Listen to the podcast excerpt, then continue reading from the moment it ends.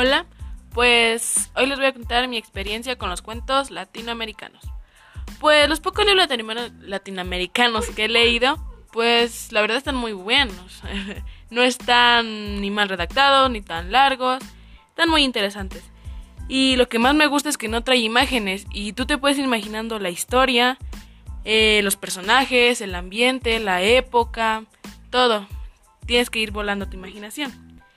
Y bueno, esa es mi experiencia con los cuentos. Y la verdad, lo, el libro que he leído de los cuentos cortos latinoamericanos, el que más me gustó es La Tejedora.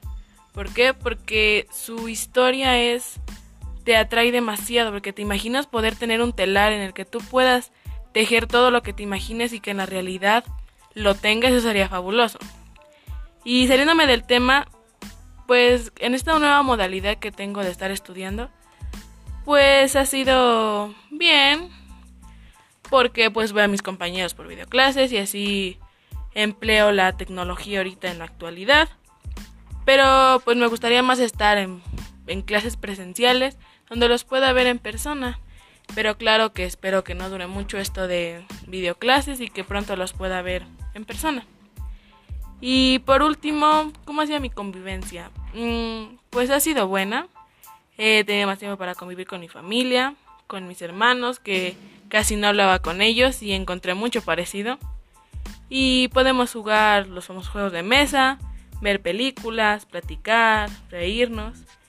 Y bueno, obviamente que lo que más me gustaba era salir al parque o al cine o cosas así. Pero pues no se puede y ni modo, solo queda esperar a que toda esta pandemia acabe para poder salir y nosotros también tenemos que ayudar a siguiendo las sugerencias que nos da el sistema de salud para que todo esto pueda acabar y pues nada, solo queda esperar.